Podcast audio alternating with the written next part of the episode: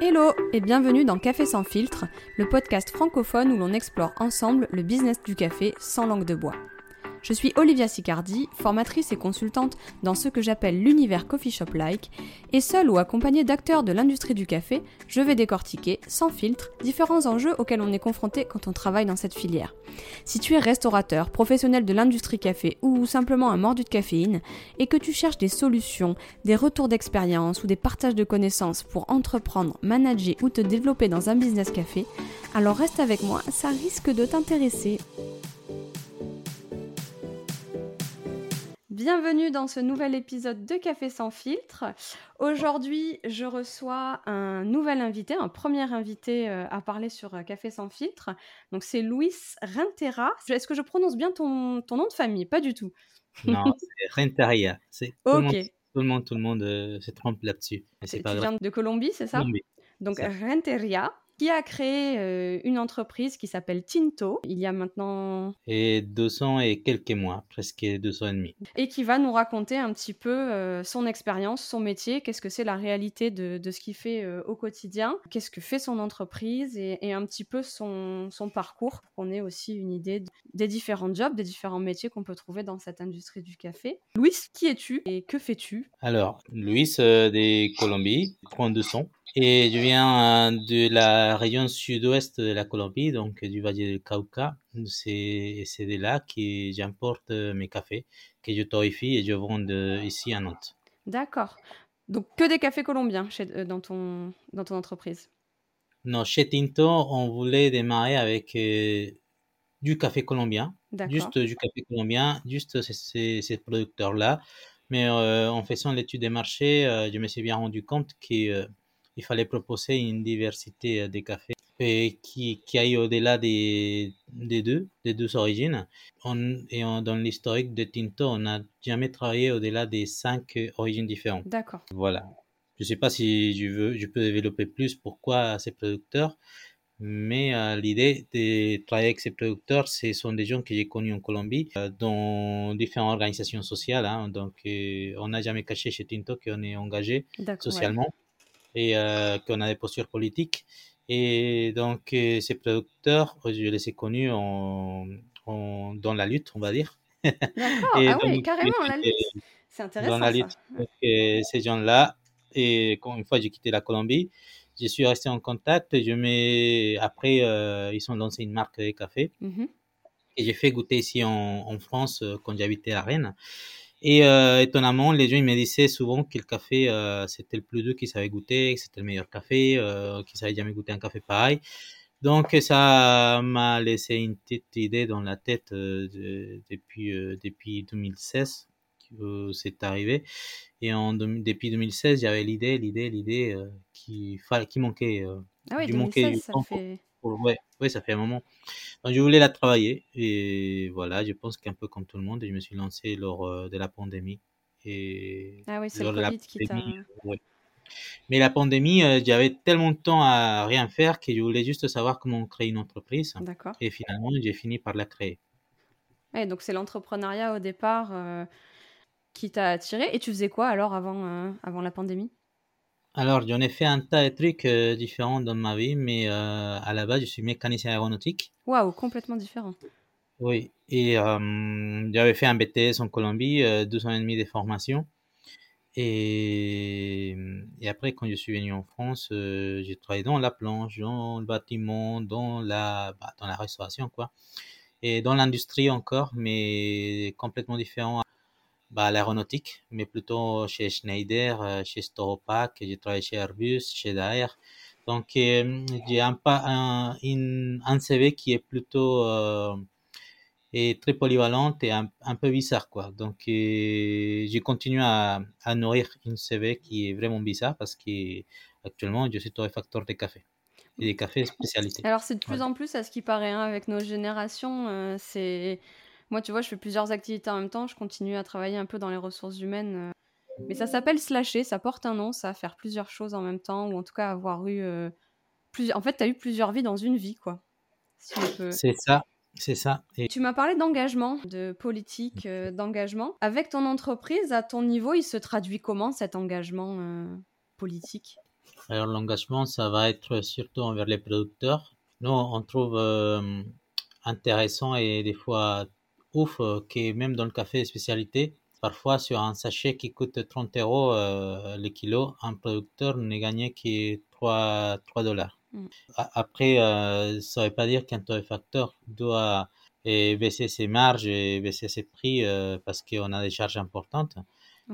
Mais c'est, on, commence à travailler là-dessus. On, on essaye de payer plus en plus les producteurs et aussi d'importer euh, et plus de quantités. Nous, on a fait deux importations depuis l'existence de, l'entreprise. Donc, à chaque fois, 700 kilos. C'est combien? Excuse-moi 700 kilos à chaque fois. Ok. Et c'est pas grand chose euh, pour les, pour les producteurs. Et euh, ils voudraient euh, vraiment, parce qu'ils trouvent très intéressant les prix qu'on peut payer, mais en même temps, il y a deux choses. Il y a, en tant qu'entreprise, on a une trésor. D'accord. Et en tant que producteur, ils ont une, une saison. Donc, la saisonnalité, des fois, correspond pas à notre trésorerie. Donc, c'est ce qui nous est arrivé cette année. Euh, donc aussi, j'ai fait le choix d'ouvrir la boutique parce que la boutique euh, elle vient d'ouvrir il y a six mois, mais je travaillais sur les marchés depuis 12 ans. Donc, et, pour pérenniser l'activité, on s'était dit que les marchés suffisaient pas. Alors c'est vrai que j'aurais peut-être dû commencer par là, te demander de définir ton activité et ce qu'est euh, ton entreprise Tinto. Tu es à la fois importateur et donc torréfacteur et revendeur de café en grains. C'est ça, C'est ça, oui. Oui, hein, donc euh, en, gros, euh, surtout pour les cafés colombiens, c'est ce qu'on disait tout à l'heure, on ne vend pas que les mm. cafés colombiens, mais euh, comme l'idée est démarrer de là et de, de de, de, de l'envie de soutenir ces gens-là, donc on travaille surtout avec du café colombien. Et mm. c'est le café qui reste toute l'année et donc on propose une bonne diversité de cafés. et c'est pas donc quand on parle de diversité, on va pas parler des cafés un Bourbon rouge, ou on va pas parler forcément de la variété. Donc, on travaille surtout sur Castillo et, et Colombia. Donc, euh, la région plutôt. Oui, ouais, c'est surtout la région, mais ils sont tous voisins en fait. Donc, euh, on travaille directement avec une coopérative. On a un, on va dire un camarade, mais c'est plutôt un ami, qui euh, c'est lui qui gère tous les contacts avec tous les autres producteurs. Et donc, c'est la, c'est la ville de Pradera, donc la partie montagneuse.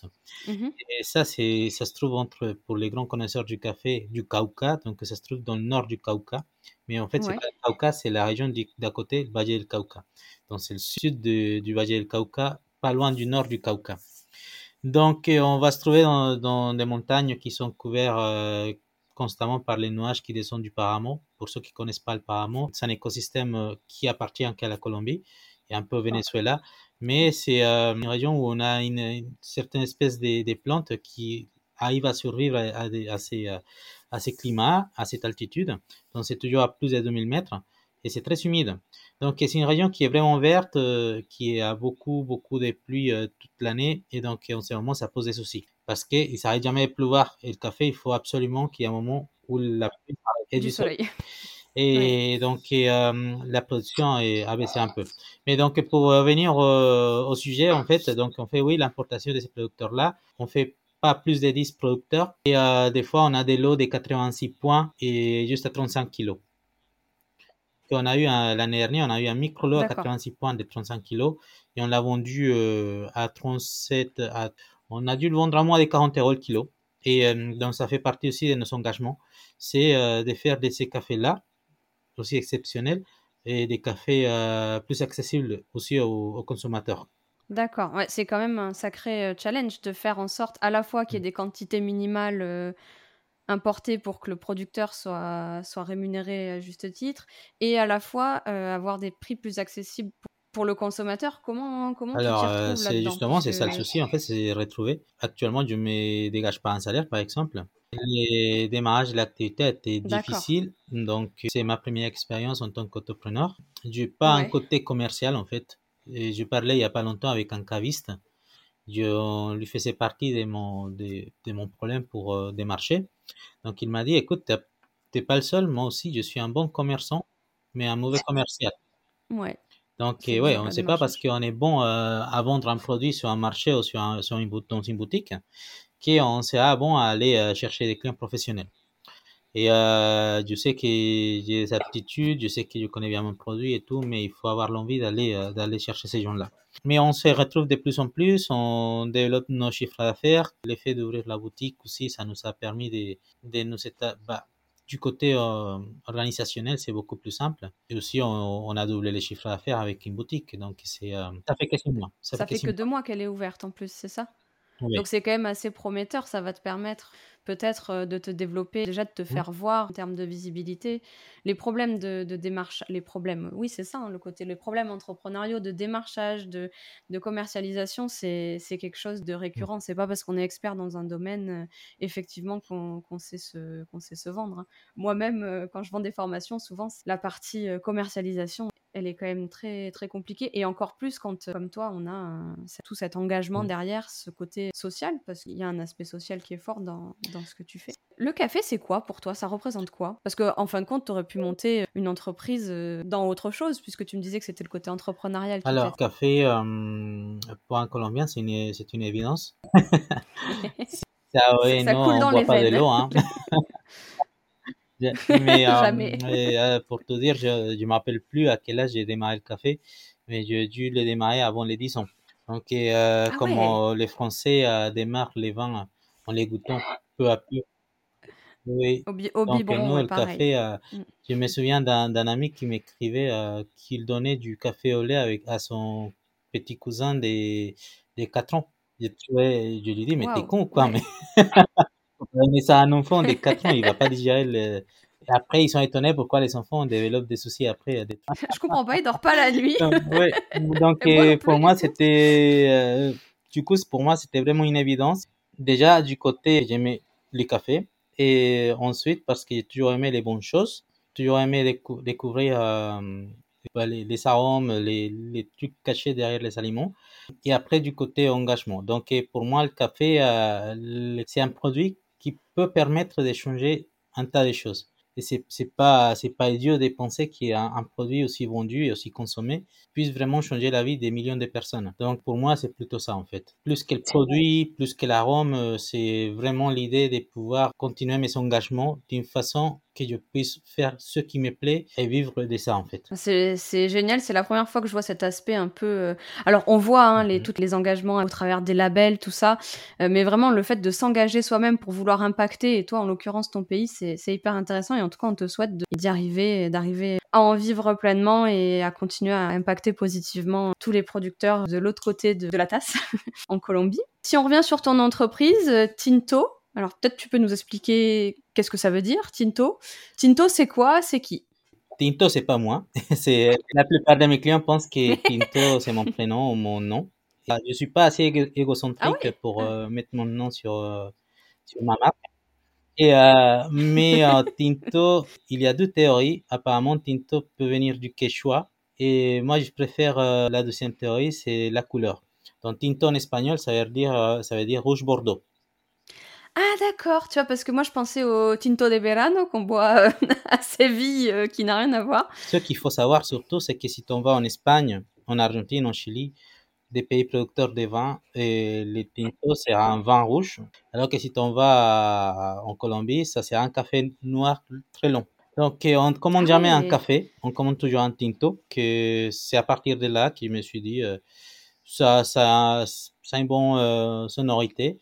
Donc, je pense que ça peut, ça peut fonctionner. Et en fait, les gens, ils s'adorent. Et ils posent toujours la question. Je voulais surtout que Ah les noms soient pas une évidence. Je voulais que les gens posent la question. Et euh, donc, du coup, je me retrouve beaucoup, beaucoup euh, dans la journée, à beaucoup de temps à, à expliquer qu'est-ce que c'est. Ah mais c'est génial, tu vois, j'ai appris un Mhm. mot, alors je parle un peu espagnol, euh, comme une chèvre espagnole, comme on dit ici. Euh, mais ouais, pour moi c'était du vin, et c'est encore, tu vois, on- tout le temps on, pa- on compare l'industrie du, du vin, des vignobles à, à l'industrie du café, et on a encore un Alors, je parallèle. pense, là, je sais pas pourquoi, parce que je suis pas le premier torréfacteur en France à faire du café, et pas, pas le premier torréfacteur colombien. Et, euh, et je suis le seul qui a. Je pense que les autres l'ont réfléchi, mais ils l'ont jamais fait. Pourquoi pas appeler euh, sa marque Tinto Et euh, alors, aussi dans le café spécialité, tinto a une mauvaise connotation. Donc, quand on arrive euh, en Colombie, un tinto, c'est un café qu'on vend dans la rue, dans un thermos, hyper sucré et sous extrait, mais ça fait partie de la culture. C'est aussi, ça aussi fait partie, par exemple, les gens ne le savent pas, mais en Colombie, on ne boit pas du bon café et le bon café n'est pas à l'étranger. Donc, déjà, si le café à la base il est mauvais, on ne peut pas faire une bonne extraction. Donc, euh, c'est mm. un peu la méconnaissance de ces aspects culturels. Et des fois, on juge directement la culture de la, du pays sans vraiment connaître la, bah, le contexte. Et euh, dans cette méconnaissance de la partie des fois des torréfacteurs qui se disent engagés, ils, ne font pas l'effort en fait d'aller chercher plus loin. On va chez n'importe qui, le torréfacteur, il a payé un billet d'avion, il a visité une, exploitation, et après il dit, je connais les producteurs. Et je trouve ça dommage, c'est un peu du greenwashing aussi, de développer euh, ces discours-là. Et donc, euh, nous, par exemple, on n'a jamais caché avec qui on travaille pour les autres, origines. Donc, euh, nous, en ce moment, on n'a pas du café colombien qui nous importe nous-mêmes. On explique pourquoi.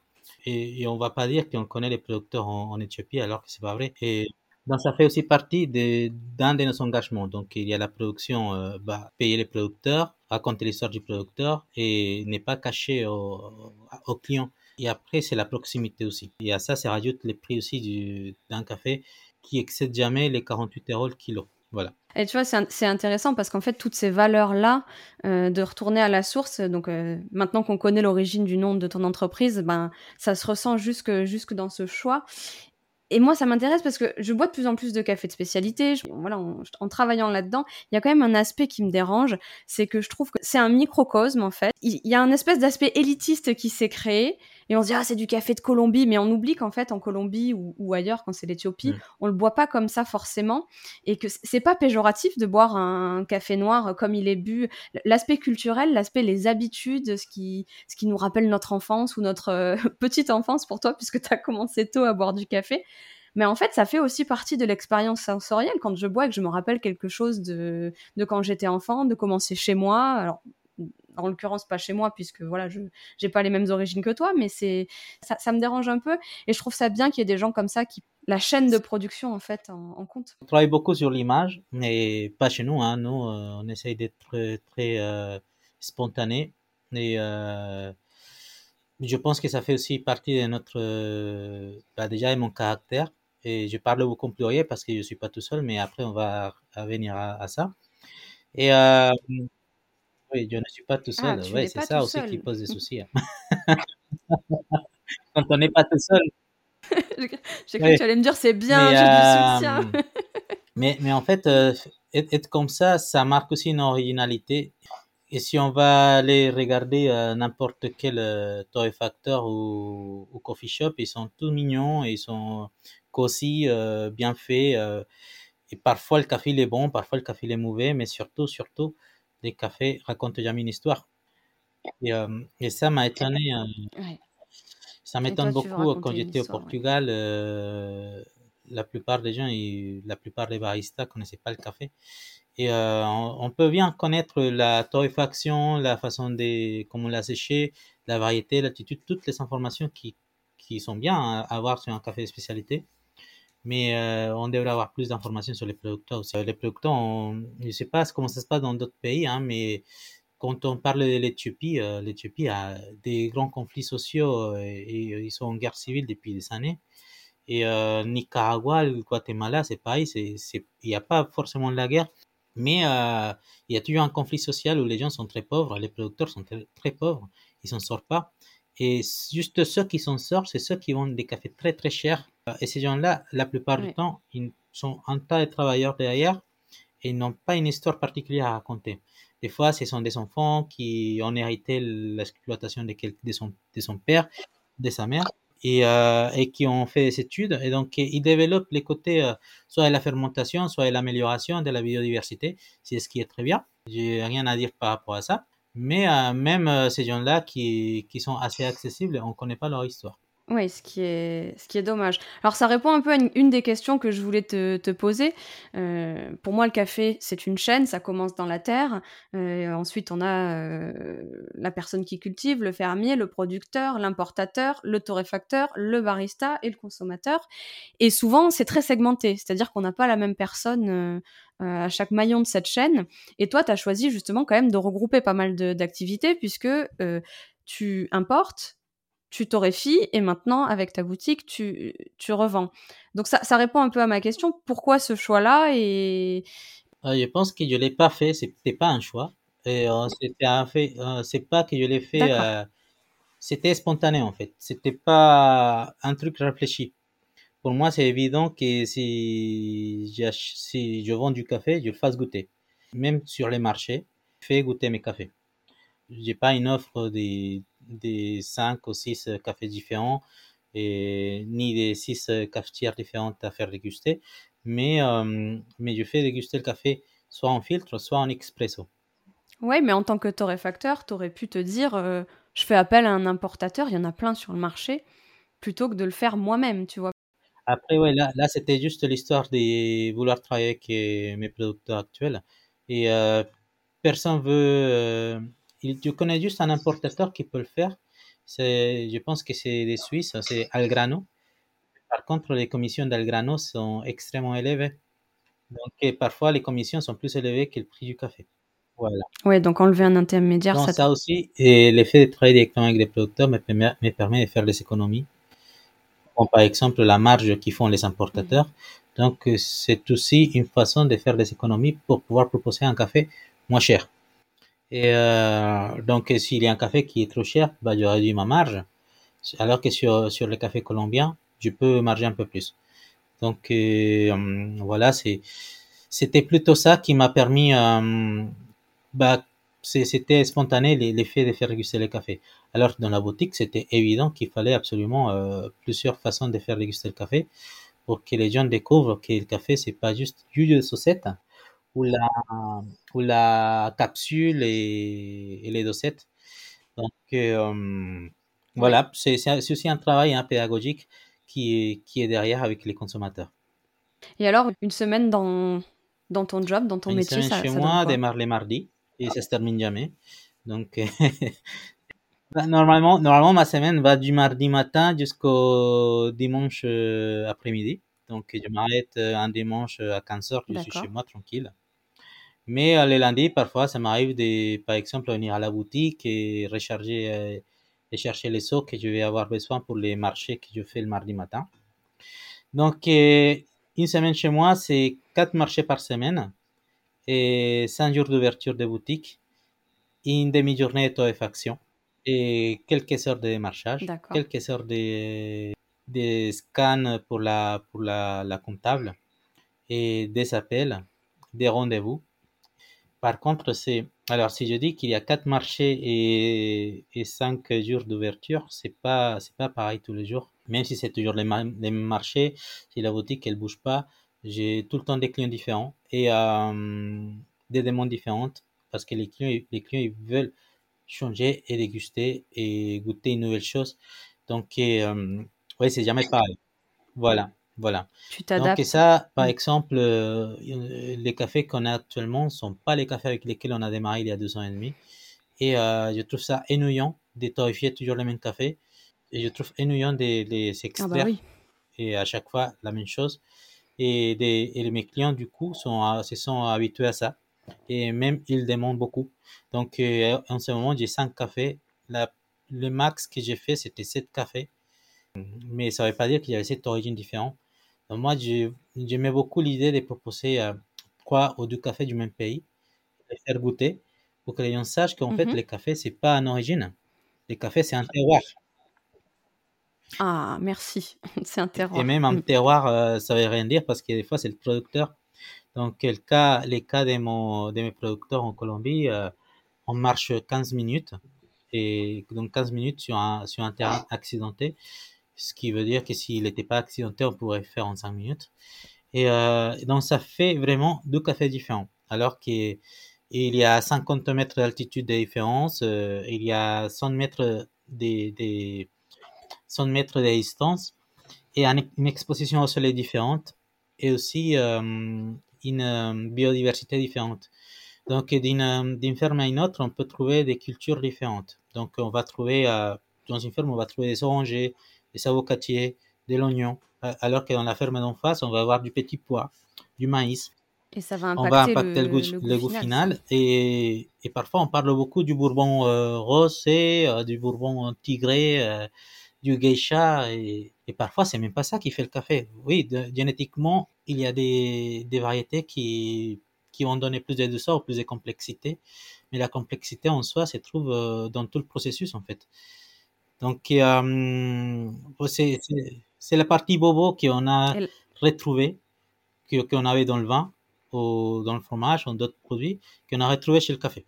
Et c'est, on ne pouvait pas l'empêcher. Hein. C'est euh, malheureusement dans l'histoire et sociologiquement, ça démarre comme ça. C'est toujours les classes essais qui euh, commencent par déguster des bons produits et après euh, ça revient en classe populaire. Mais ça a avancé. Ça va venir pour les cafés de spécialité aussi. J'espère, j'espère qu'il va y avoir une, démocratisation comme ça aussi. Après, moi, la question que je me pose et j'ai pas la réponse, c'est est-ce qu'on peut tous, tout le temps, boire que du café de spécialité? Je pense qu'à un moment, euh, je pense qu'il, moi je suis pour boire mieux mais moins. Euh, et de temps en temps, euh, je bois autre chose que du café de spécialité. Bah parce que c'est justement le café de spécialité, c'est des micro-lots, c'est petit, on peut pas, tu vois, à l'échelle. je sais pas ce que tu en penses, mais je pense que d'un point de vue mm. écologique et, et, et sociétal aussi, est-ce qu'on peut tous boire tout le temps du café de spécialité? Tu vois, je sais pas. Je saurais pas quoi en penser. Si dans les supermarchés, il n'y avait plus que ça. dans les spécialités, on va oublier euh, souvent deux choses. Bah, on oublie déjà le producteur. Et euh, pas tous, hein, mais quelques-uns oublient le producteur. Et une bonne partie d'entre nous oublions aussi le consommateur qui n'a pas les moyens d'accéder à des produits de cette qualité. Et euh, donc, cette, cette exclusivité, ça me dérange beaucoup, beaucoup. Et euh, donc, c'est, mmh. je peux pas non plus euh, faire plus accessible à mon café, malheureusement. Mais si je pouvais, je le ferais. Donc, j'ai le cas d'un décaféiné du Brésil, qui, euh, je pense, c'est le décaféiné, un des décaféinés des spécialités les moins chers qu'on peut trouver sur le marché. Donc, il est à 26 euros le kilo. Et c'est le café où je marche le moins. Et je l'ai fait exprès pour que les gens. alors, il y a un grand débat. Hein. il y a des gens qui disent que le décaféiné, c'est pas un vrai café.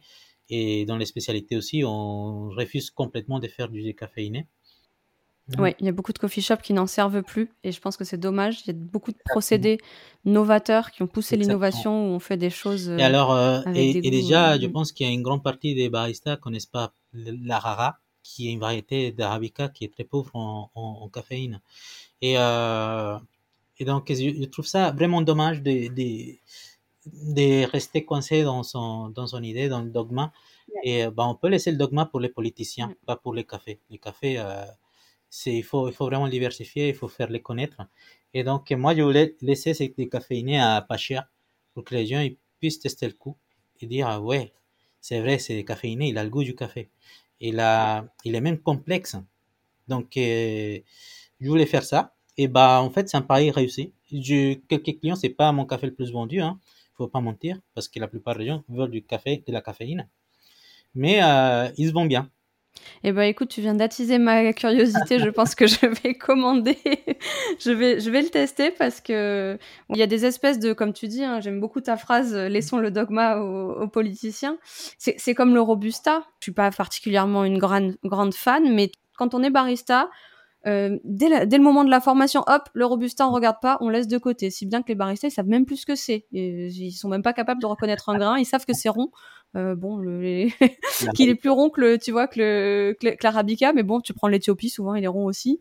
Euh, et en fait, on fera pas les mêmes choses, mais on est capable de faire. Il y a des, des importateurs et des torréfacteurs du Vietnam notamment euh, qui font des choses surprenantes et, et qui peuvent plaire à certains consommateurs en termes de robusta et qui font presque du specialty du robusta et, et ouais c'est bravo pour cette initiative sur le décaféiné parce que pour dire sur le robusta la robusta je pense que ça, ça arrive peu à peu surtout parce qu'on est en on, voit des l'arabica on voit des disparitions donc chez nos producteurs euh, on voit une réduction de la productivité du 60%. Parce Mhm. qu'un degré, hein, un degré, ça, ça, ça change tout. Un degré euh, fait que la, la, la saisonnalité se décale euh, et fait aussi que, la, que dans quelques pays, il pleut pas et dans d'autres, qu'il pleut, qu'il s'arrête jamais de pleuvoir. Donc, je pense que l'avenir du café, ça, ça va être soit la Robusta, soit la, la Liberica. Mais on est vraiment en retard, en fait, on ne prend pas l'avance. Oui, on attend d'être acculé et de plus avoir euh, que le c'est climat pas, c'est pas que je dis, euh, ouais, ça va être dommage, on n'aura plus d'Arabica. Non, c'est pas ça, en fait. Qu'est-ce qu'on va faire de tous ces paysans qui vivent du café et de l'Arabica? Donc, euh, en fait, les recherches euh, et les efforts sont nullissimes en ce moment. C'est dommage. Il y a quelqu'un, euh, moi je suis passée par l'Équateur Mm. qui est pas du tout connu pour, euh, euh, le enfin qui est connu pour le café, mais le café de spécialité là-bas est encore en, en démarrage. L'Équateur, on entend, en tant que pays occidentaux, on en entend plus parler par, Mm. par sa production du chocolat, euh, du cacao. Et, euh, mais en tout cas, un, un torréfacteur là-bas me disait, euh, ce qui nous pose le plus problème aujourd'hui, c'est pas forcément le climat, c'est le- les jeux sur les marchés, euh, le- la cotation en bourse du café. Je savais pas quoi en penser parce que je, dis- je me disais quand même, ouais, euh, tu vois, le, le climat c'est quand même un fait, on peut pas le nier. Mais si c'est encore pire du côté de du côté boursier, tu- qu'est-ce que t'en penses toi de cette euh, de cette affirmation? Je sais pas quelles que- sont, quelles sont les, les priorités du, du monsieur, mais en fait, et je sais, je sais- en fait, je sais quelles sont ses priorités, en fait. Les cafés, les cafés dans des pays producteurs, et bah, je sais pas comment c'est le cas pour l'Équateur, mais pour la Colombie, un café, un kilo de café, c'est, euh, ça peut être la, les courses de la semaine, en fait. Donc, quel gars, il produit le café, Ouais. et il le dépose dans la coopérative. La coopérative lui achète les cafés au prix boursier. Et après, il descend encore dans la ville pour euh, aller acheter euh, ceux qui ne produisent pas. Donc, euh, dans les montagnes, c'est très connu, hein, c'est l'échange entre produits, entre animaux et tout ça. Mais euh, en fait, ça, c'est l'effet d'être toujours en crise et en crise économique qui fait que les producteurs s'inquiètent plus du prix que, de- que du climat. Et après, c'est pas qu'ils Oui. ignorent complètement les changements, ils les voient, ils les vivent. Ouais, mais, euh, Oui. mais, mais le fait de savoir que ce soir on n'a rien, rien à manger, c'est la menace directe plus la importante en ce- menace, en ce ouais. moment. Donc je pense que peut-être c'est ça. Je sais pas si c'était le cas. Mais euh, si les gens se à faire du café, euh, c'est aussi parce qu'ils savent qu'avec ça, ils peuvent, vivre. Mais malheureusement, euh, c'est pas tout, le- temps pareil. Alors, je pensais pas parler de ça, mais bon, puisqu'on a parlé de tout cet engagement euh, politique, qu'est-ce que tu penses des, labels? Si on prend les consommateurs qui sont pas du tout dans le monde de café de spécialité et qui ont envie, en, en France en tout cas, qui ont envie de consommer plus responsable. Ils n'ont pas forcément le budget pour aller tout le temps euh, acheter du café de spécialité. Et dans le supermarché, ils voient du Max Havelaar, du Rainforest Alliance. euh, est-ce que c'est un, est-ce que pour toi c'est un gage d'une production, d'un respect un peu plus important du, du producteur et du pays d'origine ou est-ce qu'on se fourvoie? Les labels, c'était un, un débat. Et alors, professionnellement, professionnellement, hein, je parle de l'expérience de Tinto, on a, si on a dû rater Mhm. deux, trois ventes à cause de notre manque de labels, ça a été beaucoup. Et euh, c'est, euh, je pense qu'on n'a pas fait plus que ça. On n'a jamais raté euh, des ventes à cause des, D'accord. des, de nos labels. Parce que nous, on n'a pas. Et aussi, je me suis engagé à ne, à ne jamais labelliser nos cafés parce que et, ça peut être vendeur, mais ça peut aussi mettre en galère la société, surtout nous qui sommes importateurs en direct. Et ensuite, parce que ça met aussi en galère les producteurs à l'étranger. Donc, ici à Nantes, il y a une paysanne qui est très, très engagée dans, dans le bio et qui voudrait que tout soit labellisé et que euh, la culture traditionnelle n'existe pas. Et je la comprends, mais et, euh, elle disait, une- elle, elle affirmait une chose qui me plaisait pas du tout, c'est qu'en fait, elle, elle se disait, je m'empêche pas de boire du café alors que je sais que ça vient de loin. Mais moi, surtout, j'achète du café bio parce que je sais que il est bien, il est bien payé et parce que le gars, il est euh, produit du bon café. Et c'est, Mm. c'est une connerie totale. C'est, euh, on peut pas appeler ça d'une autre façon. Pourquoi? Parce qu'on sait bien que c'est pas parce que le café il est bio que le producteur est mieux- est mieux payé. Mm, mm. Ça a un énorme coût d'ailleurs hein, de se faire labelliser pour le producteur qui est souvent euh, petit avec des moyens. Et surtout, alors je parle beaucoup de l'expérience de la Colombie, c'est que la Colombie voulait absolument devenir un des trois premiers producteurs des cafés dans le monde. Donc ils se sont mis à faire que du café. Mm. Et Castillo ou Colombia, qui sont très productifs, qui tombent presque jamais malades. Et en plus, et pour les rendre plus productives et pour euh, éviter les maladies, ils, ils sont formés tous les producteurs à, utiliser des intrants chimiques et, euh, euh, à, nourrir la terre chimiquement. Donc, beaucoup de producteurs continuent à faire pareil parce qu'ils n'ont pas la formation et académique. Ce sont des gens qui ont toujours vécu dans, dans, dans, dans la montagne, dans, dans, la campagne et qui parfois savent pas trop quelles sont les conséquences qui sont derrière sur la santé, sur la terre. Et donc, en fait, c'est toute une histoire très très longue, mais euh, il y a juste un exemple. Des, euh, elle s'appelle Lisa, et Lisa a créé Cafétal, donc une importatrice des cafés du Costa Rica. Donc, quand j'ai démarré, j'ai démarré avec son café du Costa Rica. Donc, elle a labellisé quelques cafés, mais elle n'a pas labellisé en bio ni en fair trade. Elle a, elle a labellisé, par exemple, sur l'engagement des femmes. Et donc, euh, elle, elle m'a parlé de, de, du label où euh, on assurait qu'il n'y avait pas des enfants qui travaillaient dans les fermes. Alors que quand elle a visité des fermes labellisées, il y avait bien des enfants qui travaillaient dedans. Donc, euh, quand, on, quand on tombe dans, dans le label et en, tant qu'importateur, je peux pas et, travailler de cette façon-là. Voilà, tu n'es pas, sur place, en fait. Et surtout hein, ceux qui sont obligés à, à contrôler, ils ne le font pas. La seule chose qu'ils regardent, et c'est bien, bien connu, ce sont les, ouais, ce sont les factures. Donc ça, je suis désolé, mais ça, c'est pas contrôlé. Il faut faire des prélèvements de terre, il faut être présent sur les champs. Donc, euh, et moi, j'ai toujours dit que c'est bien de consommer bio, mais par contre, il faut pas consommer n'importe quel bio.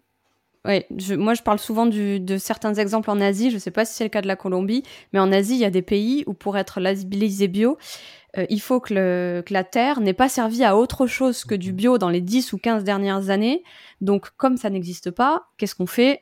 On déforeste pour avoir du bio Est-ce que vraiment, quand on voilà, qu'est-ce qu'on veut aussi C'est c'est alors c'est pas facile dans le monde actuel de d'avoir une consommation responsable. Le but c'est pas du tout de culpabiliser euh, qui que ce soit pour la consommation qu'il a, mais c'est juste de faire prendre conscience que un label, une étiquette, ben c'est pas forcément le gage de quelque chose de de, responsable. Et au contraire, tu en es l'exemple pour moi. Euh, le fait qu'il n'y ait pas forcément de label, bah parfois, ça, ça, l'engagement peut être présent, puisque toi, toutes les considérations que, que tu as nous prouvent qu'en fait, c'est possible. Euh, la plupart des gens, quand ils s'achètent bio des, et qui veulent acheter du bio, des fois, ça devient pathologique. Et euh, ils ne consomment pas le produit, ils consomment les labels. Et, euh, et bah, je suis désolé, mais je suis pas en train de vendre un label. Hein. moi, ce qui m'intéresse, c'est connaître mon café et mes producteurs. Mm. Donc voilà.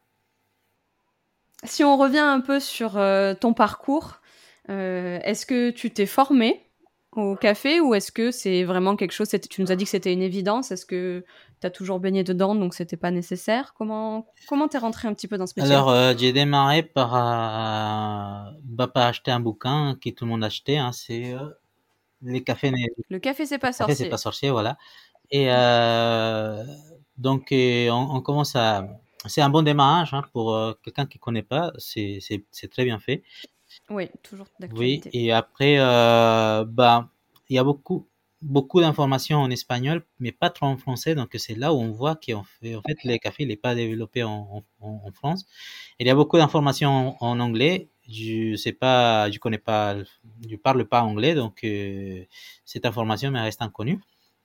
Et euh, donc, j'ai fait ça. J'ai démarré avec une formation chez la caféothèque, comme un bon tas de, gens qui se trouvent dans le café de spécialité. Et ensuite, euh, j'ai fait aussi un stage euh, chez Cultivar. Donc, Cultivar, c'est c'est aussi un gars qui est allé en Colombie, qui, par contre, il a bénéficié d'une super formation en Colombie. La formation du café en Colombie, c'est vraiment euh, dans le côté, ça dure plus d'un an. et on va travailler sur la bah, sur la partie euh, agricole, sur la partie euh, et, euh, torréfaction, l'extraction. On fait on fait tout dans, dans cette école là. Donc il a bénéficié de cette formation et quand je l'ai rencontré, je lui ai demandé si je pouvais faire un stage chez lui et bah il m'a formé un peu et un peu des bases. Hein. Et après je me suis lancé.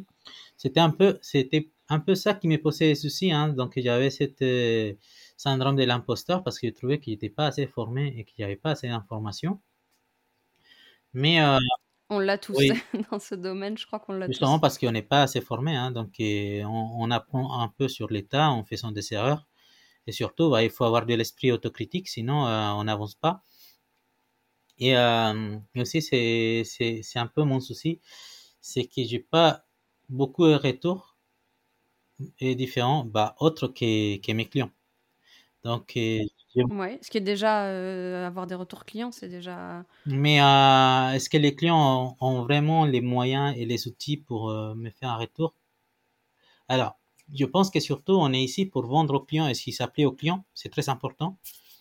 Mmh Mais du côté professionnel, je, à un moment donné, je sentais que je bloquais. Et parce que tu revends tes cafés à des professionnels aussi? Aussi, mais pas forcément au coffee shop, par exemple. D'accord. Donc, surtout à des entreprises, à, cabinet, à des cabinets. D'accord. Ou quelques restaurants, mais c'est pas des gens spécialisés dans le café. Donc, moi, j'ai trouvé toujours intéressant. Et, euh, le plus important pour moi, c'est que le café soit vendu aux gens qui les consomment tous les jours.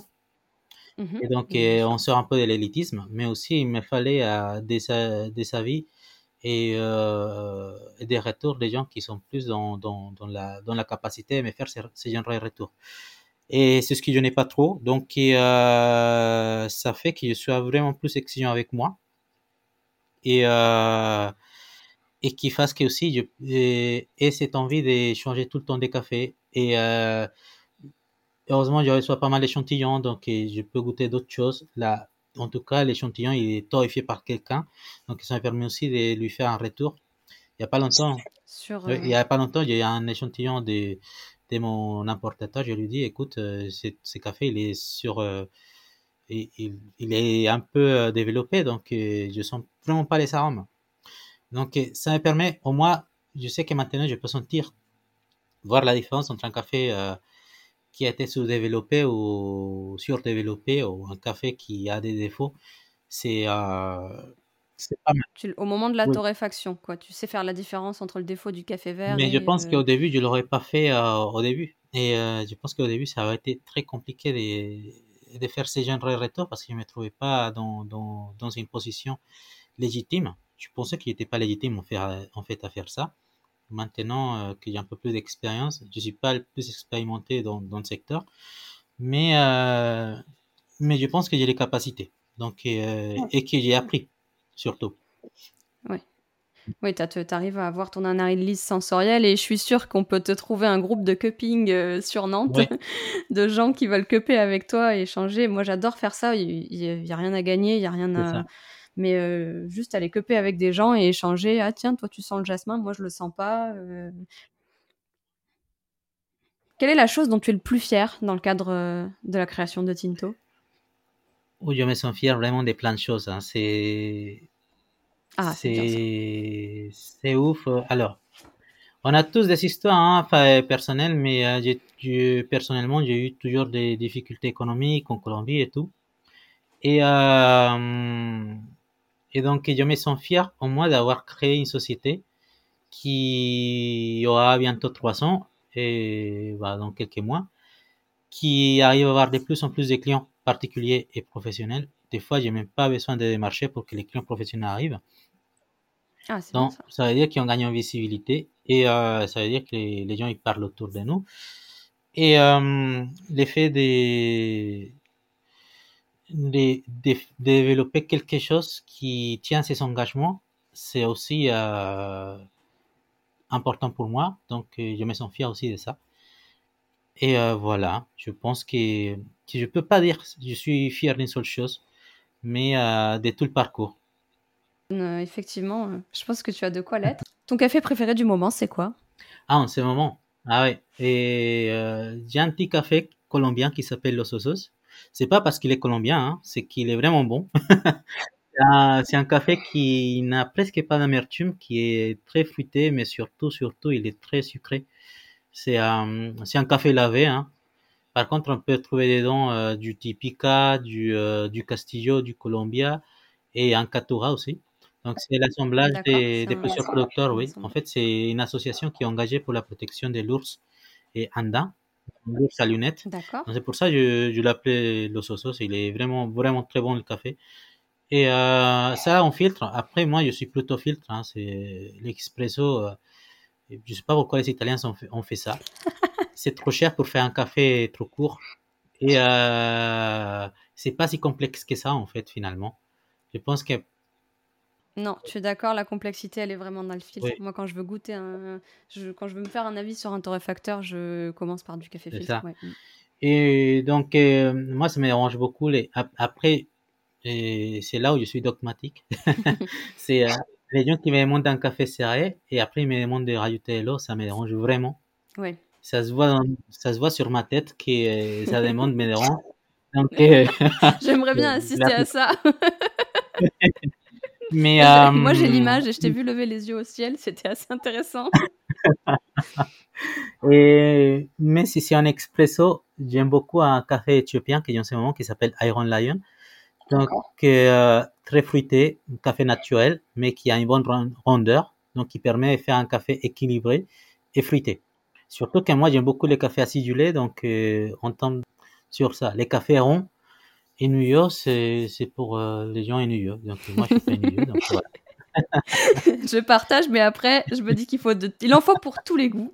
Il y a, voilà, et nos, amis les Italiens, euh, ils aiment, euh, ils aiment les choses. Voilà. Moi, je sais pas si c'est compliqué, mais les choses, oui, avec avec plus d'amertume, ça serait intéressant parce que dans le reste de leur gastronomie, tout est.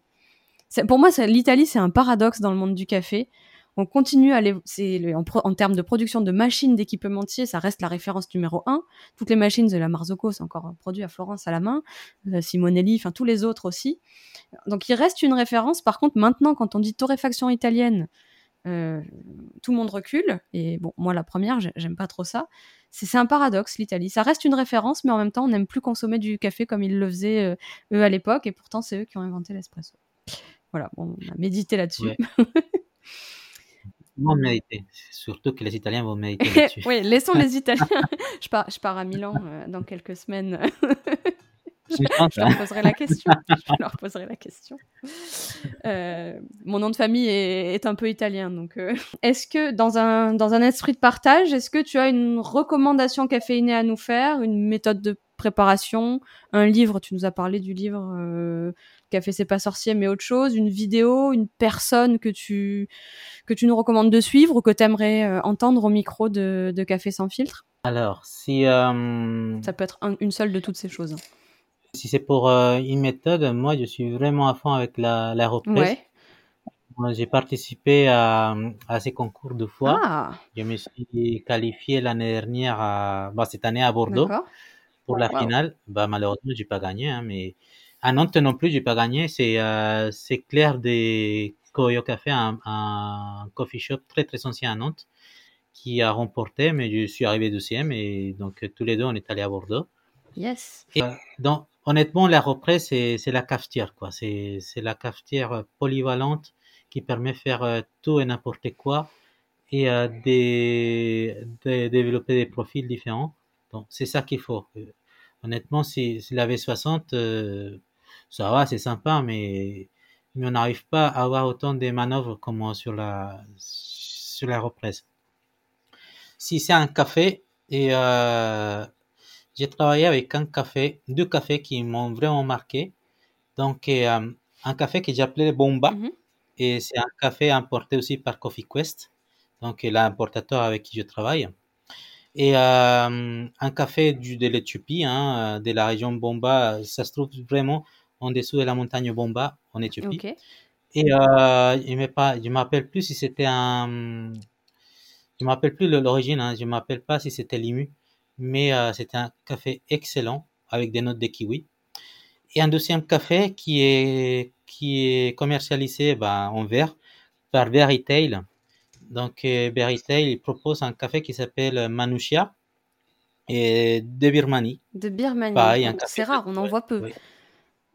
Berrytail est spécialisé sur les cafés euh, de Birmanie et de Thaïlande. Et euh, honnêtement, j'en ai goûté quelques-uns et c'était vraiment difficile de faire son choix. Et celui-là, spécialement le Manushia, c'était un pari. Il était complexe, il était très très bon. C'était un de mes cafés préférés depuis que j'ai démarré. Un, pari gagnant. Bah ouais, je, vais essayer d'aller, je vais essayer d'aller voir ça parce que tout ce qui est euh, ce côté-là de l'Asie où on, c'est surtout les robustas qu'on voit en avant souvent. ils sont capables de faire des, des, jolies choses avec des notes boisées et souvent on les met de côté un peu. Alors que je te remercie de la recommandation. Je vais, je vais aller voir. Si tu avais un conseil à donner à quelqu'un qui souhaite euh, entreprendre euh, dans l'industrie du café ou devenir torréfacteur ou devenir barista, qu'est-ce que ce serait? Avant, de répondre, avant de répondre à ta question, juste euh, s'il y a un truc à lire, ça serait Los Cafetales des, ah. des Capucines, des Capucines Monto et Paulin Alex Beaufreton, donc deux Angevins qui ont parti en Colombie mhm. et qui ont visité la communauté, communauté Paes, donc les indigènes qui cultivent du café. Donc c'est un, un, bouquin qui est dessiné et c'est fait pour les enfants. Oui. Et alors il est tout petit, hein, mais euh, et je trouve qu'il est trop complexe pour les enfants. Donc pour les adultes, ça va, c'est sympa. Voilà. Et si j'ai un conseil à donner aux entrepreneurs qui veulent démarrer dans le café, c'est surtout qui bah, qui n'aient pas peur, quoi. Ça fait peur. j'ai connu ça deux fois dans, dans ma vie d'entrepreneur. C'est la première fois quand je voulais me lancer. Et j'ai pris un mois de retard juste parce que j'avais peur. Donc, je me cherchais des excuses à, avant de me lancer sur les marchés. Et la deuxième fois, c'est quand j'allais ouvrir la boutique, je commençais à chercher des excuses pour ne pas ouvrir. Je me suis donné une date et j'ai ouvert euh, une semaine plus tard, justement parce que je me suis dit, je me connais, il faut que je me lance. Tu t'es mis un ultimatum, quoi. Cette date, quoi qu'il arrive. Euh, voilà, donc il faut, il faut pas avoir peur. C'est, on a, on a qu'une seule vie et ça se termine euh, dans la mort. On est, on va tous mourir. Donc, pourquoi perdre du temps, quoi?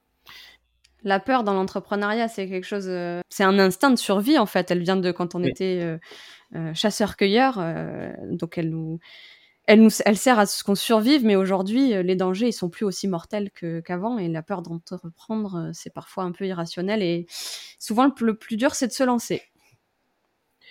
Et un deuxième conseil, c'est de ne pas rester tout seul. Donc, ah oui. peu importe comment on se lance, intégrer un incubateur et chercher un, un mentor si vous n'avez pas l'expérience, hein, mais si, si on a l'expérience, on sait comment ça se passe. Mais euh, surtout, dans mon cas, euh, j'aurais dû intégrer une pépinière, un incubateur, euh, quoi que ce soit, pour avoir des retours, pour avoir un... Parce que alors, nous, on a deux casquettes, hein, la casquette du torréfacteur, du, bah, du, du, gars qui travaille dans le café, et la casquette du gars qui, euh, qui doit dire une entreprise. Et, euh, et la gestion d'une entreprise n'est pas évidente. Donc, euh, ça, vraiment, si on, on va pas, on va pas trouver cette aide chez le comptable, ni chez l'avocat, ça va être avec des gens qui ont les mêmes, mêmes expériences que nous. Donc, pas peur d'aller chez la pépinière, pas peur d'aller chez l'incubateur ou l'accélérateur.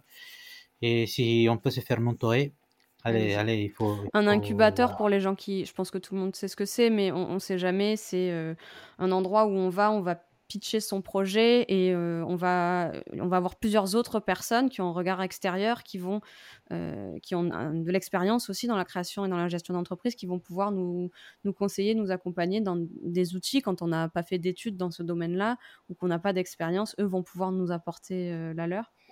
Et ouais, je pense que c'est le, le, meilleur conseil que tu, que, tu puisses nous donner, c'est le comptable et l'avocat vont pas nous aider. Moi, je vois bien de, je vois beaucoup de, de, gestionnaires de restaurants qui ont des, des, problèmes. Alors souvent au niveau du recrutement, du management, on a parlé dans les premiers épisodes du podcast.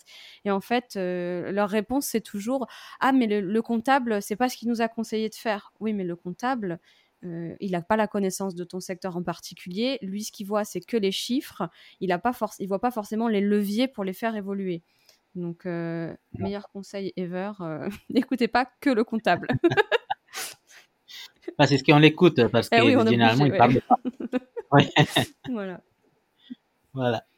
Ok, et eh ben, je te remercie. Je ne sais pas s'il y a d'autres sujets que tu voulais évoquer ou Des points qu'on n'aurait pas abordés ensemble Je pense non, juste euh, quand je disais que je parlais pas tout seul, c'est que, que je travaillais pas tout seul, désolé. Et, ah oui, c'est vrai, euh, Tinto, c'est qui, c'est quoi? C'est que nous, on est, bah, moi, Tinto, euh, j'ai démarré ça tout seul, et ensuite, j'ai un, une associée. D'accord. C'est, c'est ma copine, en fait, qui, qui est avec moi dès, presque le début, et qui est agente maritime. Donc, elle travaille dans, dans, dans la logistique maritime internationale, qui me file pas mal de coups d'aide à chaque fois quand j'ai besoin pour euh, connaître des, l'importation, hein, parce que l'importation, c'est aussi un truc différent à la gestion, à la torréfaction. côté les douanes, c'est vraiment, c'est toute une galère à côté.